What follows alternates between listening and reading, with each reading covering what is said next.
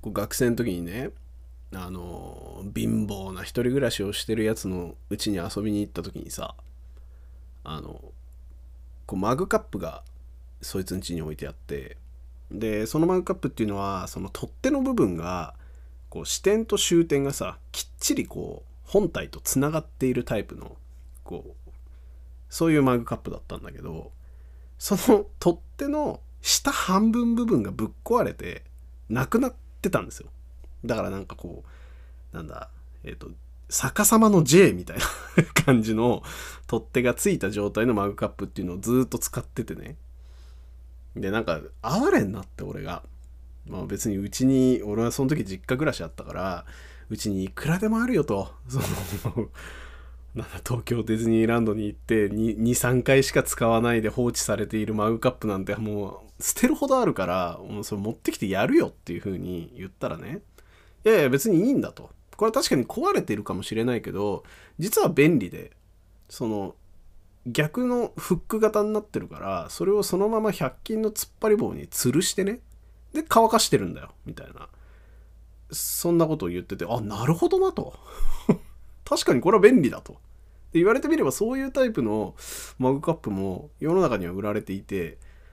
一番最初は確かになんかその残念だったんだって。その取っ手部分が半分ボロッといかれた時に あのなんでこうなる俺はみたいな感じで絶望を感じていたんだけど、まあ、ふとそれをこう突っ張り棒に引っ掛けてみたところおしゃれじゃないかと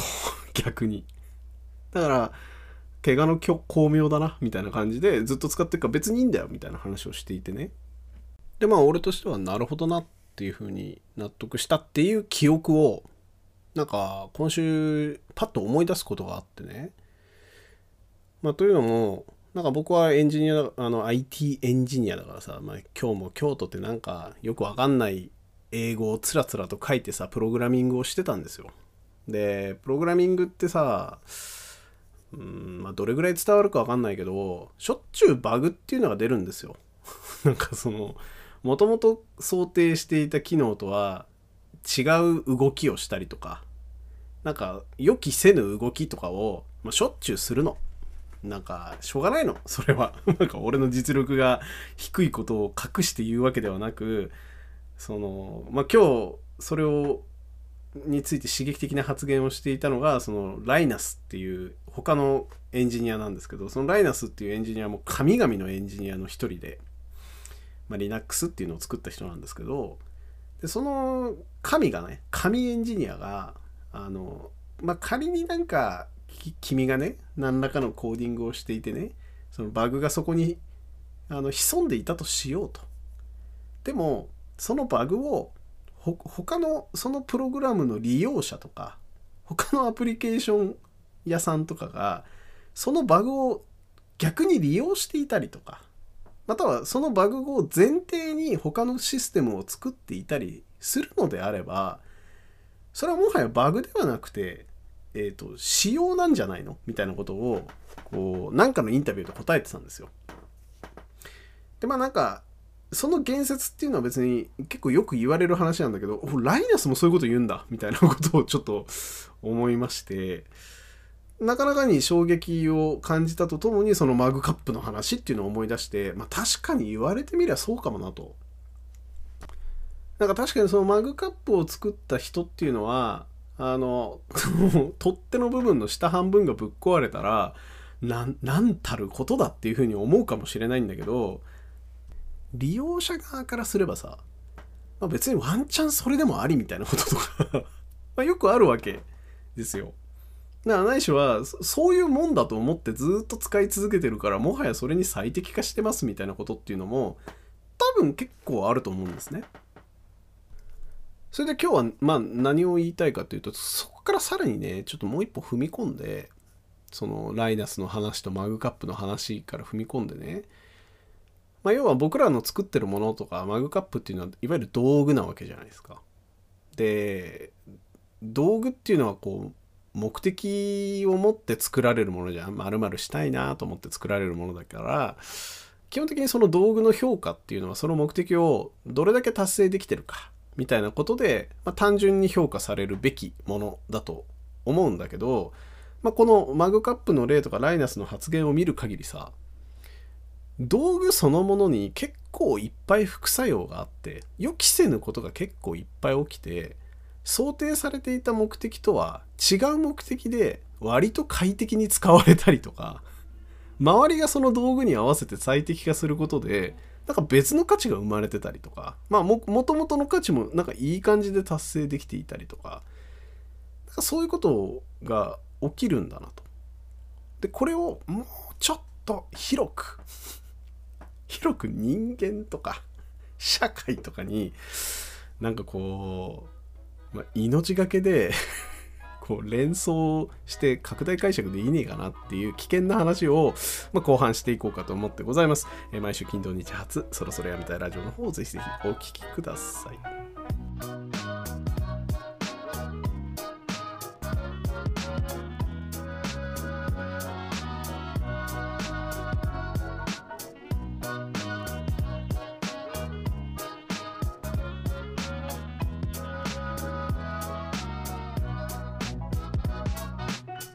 ということで改めましてこんばんはっていう話でねなんかねあの実はもう一個ちょっと紹介したいコンテンツがあってねあの YouTube になんか東大チャンネルみたいなその東大の講義を紹介しているまあ、割かし玉石混合なチャンネルがあってね こんなこと言ったら申し訳ないんだけど、まあ、いい授業もあればこれ眠てえなっていうような授業とかもま公開している、まあ、そういうチャンネルがあってでその中にあの星香良二さんっていう方が、まあ、1時間弱ぐらいの授業でこう無駄とされる人々っていうタイトルでねこう講演なさってる回があるんですよ。でそれを聞いたんですよ僕。でそれは何の話かっていうとあの障害者に対する学問障害学っていうのがあるらしくてそれの紹介とともに、えー、まあ、歴史的に、まあ、どういう理屈でこう障害者という言葉が生まれでそしてそこにこう突っ込まれた人々、まあ、障害者と認定される人々っていうのがこう形成されていったのかみたいな話とかをこうこうなんだろうね研究成果として講義されている、まあ、1時間ぐらいの授業っていうのがあったんですよ。で結構、まあ、興味深く拝見させていただいてただこのタイトルにもあるように無駄とされる人々っていうのは、まあ、要は多分、まあ、障害者の方々のことを言っていてなぜ彼らのことを無駄だっていうような視点が存在するのかっていうような話とかをこう、まあ、当然それに対する批判的な態度っていうのを、まあ、明確には言わないものの当然それが前提で、まあ、もちろんそうだと思うんですけど、